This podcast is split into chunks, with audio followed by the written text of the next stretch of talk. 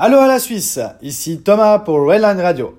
À l'heure où je vous parle, je me trouve dans ma chambre et j'ai la chance, comme chaque soir, de profiter d'un spectacle lumineux grâce au coucher du soleil. Imaginez le haut des plus grands immeubles encore illuminés par le soleil, avec en arrière-plan l'océan et le ciel avec des couleurs allant du jaune à l'orange. Et ce ciel devient rouge-orangé quand le soleil a disparu. C'est juste un plaisir des yeux. Pour ma capsule d'aujourd'hui, je vous parle de l'île de Molokai, qui est la plus proche d'Oahu. Pour rappel, Oahu est l'île qui abrite Honolulu. Molokai, qui fait 673 km, est une île tranquille, la moins visitée de toutes, où une part importante de la population est hawaïenne. La côte nord, inaccessible pour une grande part, est soulignée d'immenses falaises plongeant dans l'océan. Seule se détache la péninsule de Kalupapa, où vécurent longtemps en exil les lépreux de l'archipel. L'ouest de l'île révèle de vastes domaines et des plages désertes, magnifiques, qui doivent leur tranquillité à la force des courants qui les baignent. Quant à ma journée, elle a commencé avec les cours d'anglais et nouvelle arrivante dans la classe, car chaque semaine arrivent de nouveaux élèves. Et devinez d'où elle vient? Eh oui, encore une Suisse allemande, de Lucerne. Quand les courses sont terminées, je me suis dépêché d'aller chercher mes affaires de marche. Nous sommes allés faire un petit trail de 3 heures sur les anciens volcans à la pointe sud-ouest d'Oahu, proche de Waikiki. Plus précisément à Cocohead, qui se situe à 190 mètres d'altitude et qui surplombe la très belle baie de Hanoma. À peine arrivé sur les hauteurs de Cocohead, se profilent les côtes du Coco cratère aux pentes ravinées par l'érosion, un autre volcan, et l'on surplombe également la baie de Hanoma, qui est également un ancien cratère. Cette baie forme une profonde échancrure résultant de l'affaissement du versant extérieur d'un ancien volcan.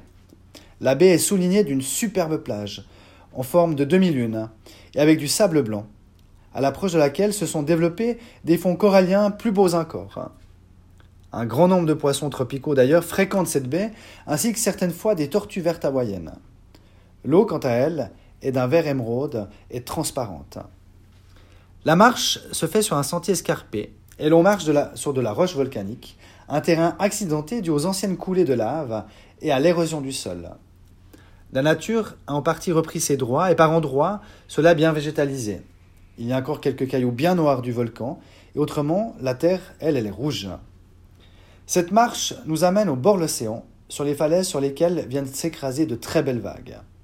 Au retour, on peut profiter d'une très belle vue panoramique, dont une vue sur Honolulu au nord.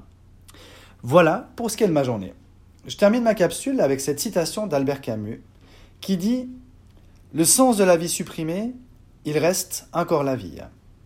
Chacun a son sens de vie, sa manière de vivre les choses. Pour moi, cela a toujours été principalement d'aimer et de partager ma vie avec l'être aimé. N'étant plus à mes côtés aujourd'hui, il m'est difficile de donner un sens à ma vie, mais heureusement, mes deux magnifiques enfants me donnent encore la vie. Et puis, chaque jour est nouveau et il faut rester attentif à ce qu'il peut nous offrir. C'est dans ce genre de situation que l'on se rend compte qu'il est difficile de faire dépendre sa vie de quelqu'un d'autre et qu'idéalement, celle-ci devrait dépendre que de soi-même. Il est dès lors, à mon sens, important de trouver un nouveau sens qui dépend que de soi, mais l'on est qui l'on est et il n'est pas évident de changer drastiquement à ce quoi l'on a toujours aspiré. Voilà pour aujourd'hui. Je vous dis à demain. Bonne soirée et aloha